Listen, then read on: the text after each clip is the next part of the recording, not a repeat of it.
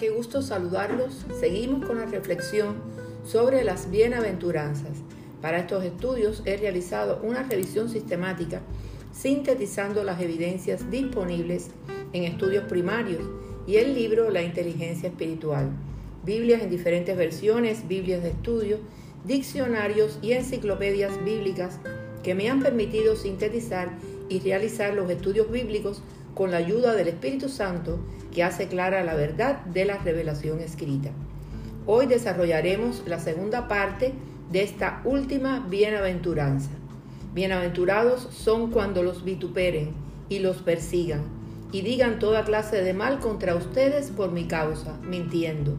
Gócense y alégrense, porque su recompensa es grande en los cielos, pues así persiguieron a los profetas que fueron antes de ustedes.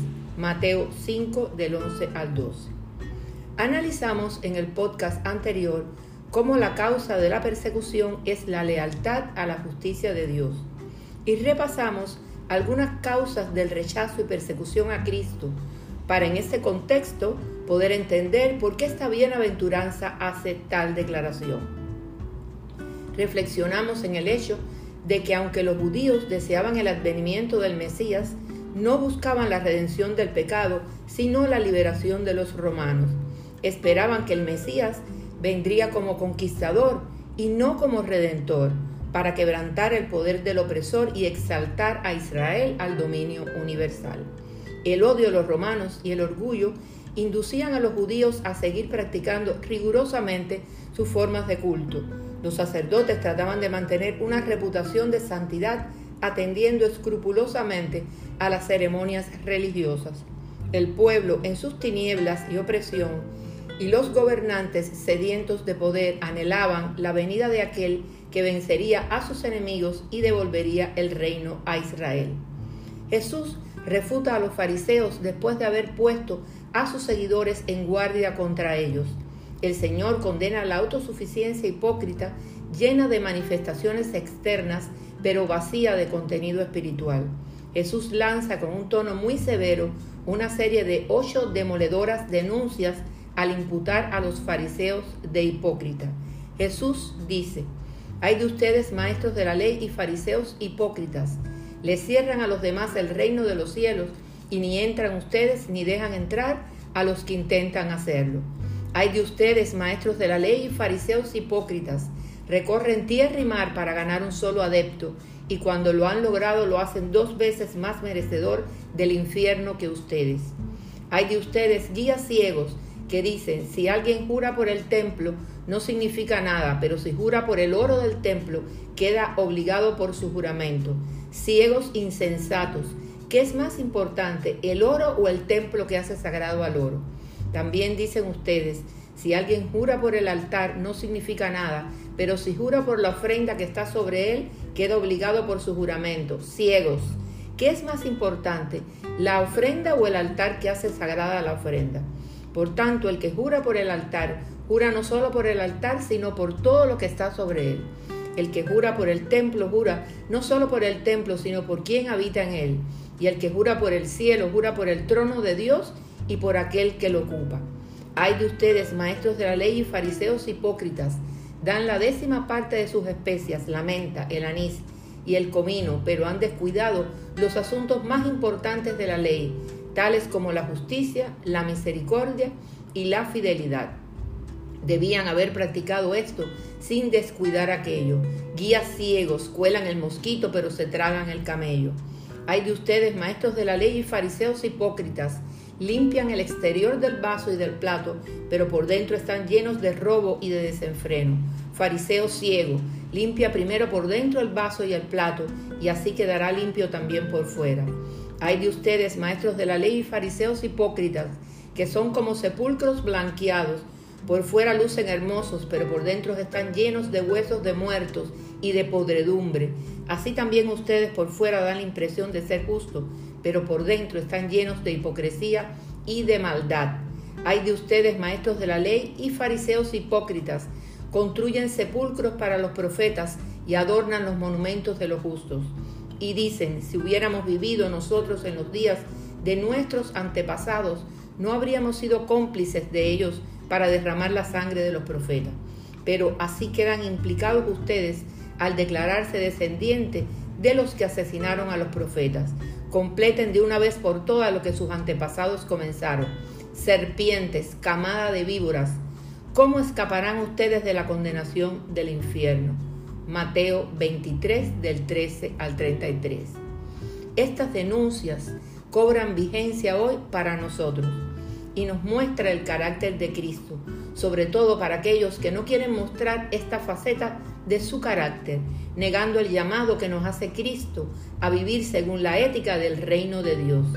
Estos actuales fariseos predican un evangelio fresa, un evangelio a medias que es falso, un evangelio sin el reino de Dios y su justicia. También muchos discípulos abandonan a Jesús.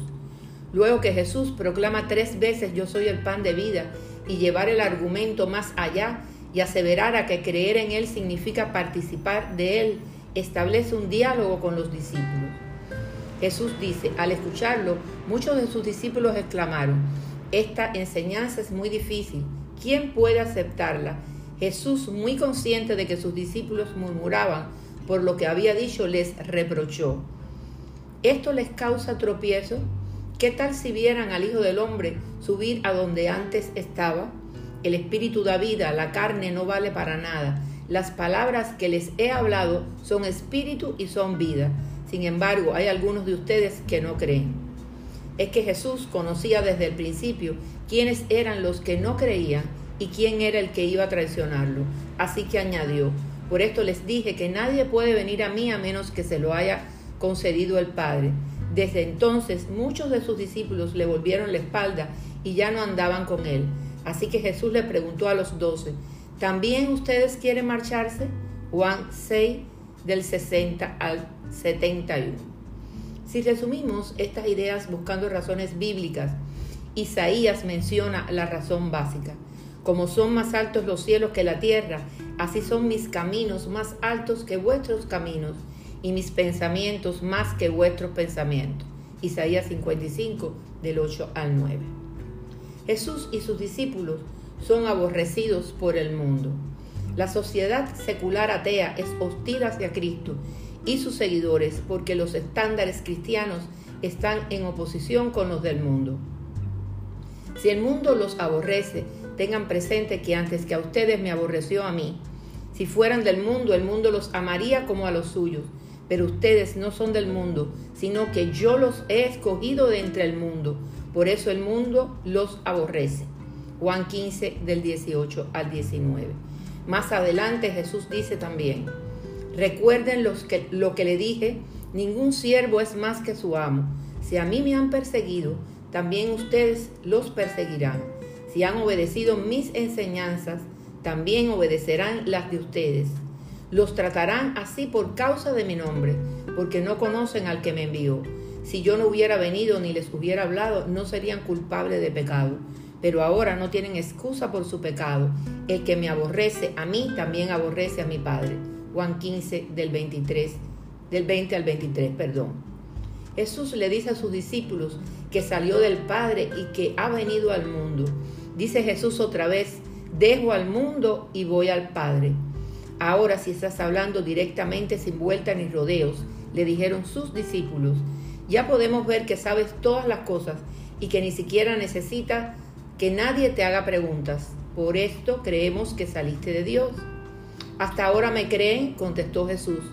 Miren que la hora viene y ya está aquí, en que ustedes serán dispersados y cada uno se irá a su propia casa y a mí me dejarán solo. Sin embargo, solo no estoy, porque el Padre está conmigo. Yo les he dicho estas cosas para que en mí haya paz.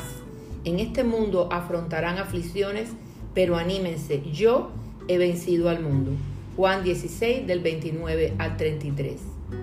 Es notable observar que en esta hora tan oscura Cristo hablara de la paz él sabía exactamente lo que iba a suceder esa noche y el día siguiente, pero se preocupaba por la paz de sus discípulos, la paz que se hizo posible por medio de su sacrificio en la cruz, porque Cristo es nuestra paz. Efesios 2:14. Por causa de esa paz, los apóstoles después de ser azotados salieron de la presencia del concilio gozosos de haber sido tenidos por digno de padecer afrenta por causa del nombre. Hechos 5:41. Por causa de esa paz, a medianoche, orando, Pablo y Silas cantaban himnos a Dios en el calabozo de la cárcel. Hechos 16:25. ¿Por qué dice Cristo, yo he vencido al mundo, cuando en realidad lo haría al morir en la cruz? Una vez más habla proféticamente. El cumplimiento de esta palabra era completamente seguro. Tenemos paz porque sabemos que Cristo ha vencido al mundo, que está sobre su trono en el cielo y que por medio de él nosotros también somos más que vencedores. Primera de Juan 5:4. Porque todo el que ha nacido de Dios vence al mundo. Esta es la victoria que vence al mundo, nuestra fe. Si sois vituperados por el nombre de Cristo, sois bienaventurados, porque el glorioso Espíritu de Dios reposa sobre vosotros Ciertamente de parte de ellos Él es blasfemado, pero por vosotros es glorificado. Primera de Pedro 4, 14. Poco después del Pentecostés se produjeron detenciones y amenazas.